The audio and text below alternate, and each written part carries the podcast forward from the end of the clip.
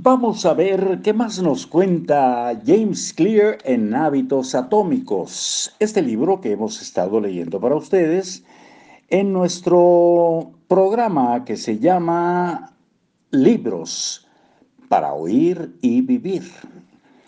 La idea central es crear un ambiente en el que hacer aquello que es correcto resulte tan sencillo como sea posible.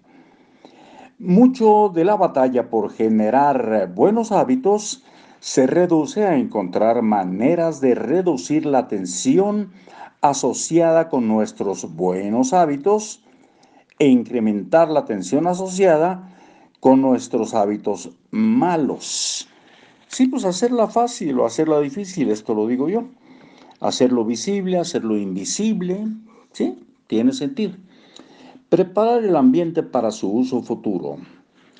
Oswald Nuckols, desarrollador de tecnologías de la información de Natchez, Mississippi, es alguien que también entiende el poder de preparar el ambiente. Nucos mejoró sus hábitos de limpieza al seguir una estrategia a la que llama resetear la habitación. Por ejemplo, cuando termina de ver la televisión, coloca el control remoto en su lugar sobre el mueble de la televisión, arregla los cojines del sillón y dobla la frazada. Cuando se baja de su automóvil, se asegura de no dejar nada de basura cuando se baña, limpia el inodoro mientras el agua se está calentando en la regadera. Según comenta, el momento perfecto para limpiar el inodoro es justo antes de limpiarte a ti mismo en la regadera. El propósito de resetear cada habitación no es simplemente limpiarla después de haberla usado.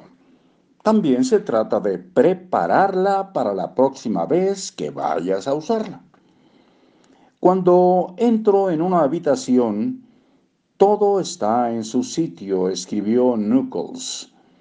Como hago esto todos los días en cada habitación, todo se mantiene en buen estado.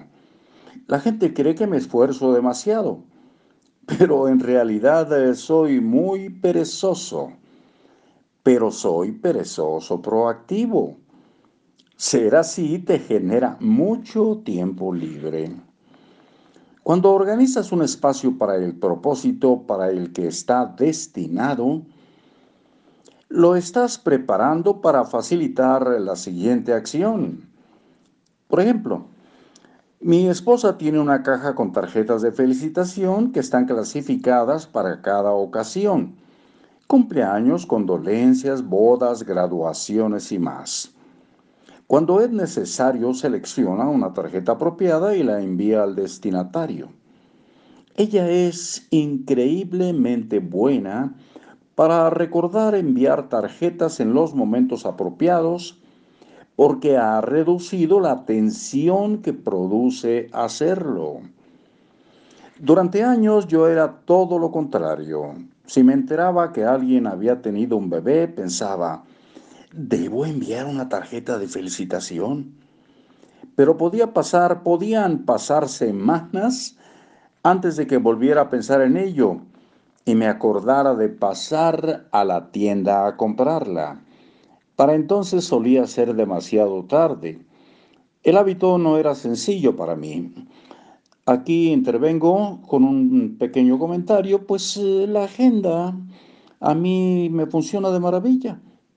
No la mente, sino la agenda, porque se me puede olvidar y en la agenda pues tengo que acostumbrarme nada más a verla y ahí viene todo lo que tengo que hacer. Pero bueno, independientemente de eso, continuamos. Hay muchas maneras de preparar el ambiente para que esté listo para su uso inmediato. Si quieres preparar un desayuno nutritivo, desde la noche anterior deja la sartén en la estufa, coloca el aceite en aerosol a un lado y saca todos los platos y utensilios que vas a necesitar.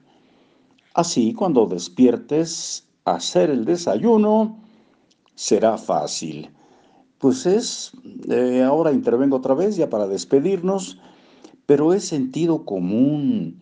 Me pasa mucho de esto que menciona, oye, eres muy organizado, eres, no, no, no, son cosas que debiéramos hacer todos, pero bueno. También hay un dicho excepcional y con ese cerramos, que es un poquito contradictorio, por supuesto. Es un poco de burla al revés. ¿Para qué hacerla fácil si difícil sale? Hasta luego.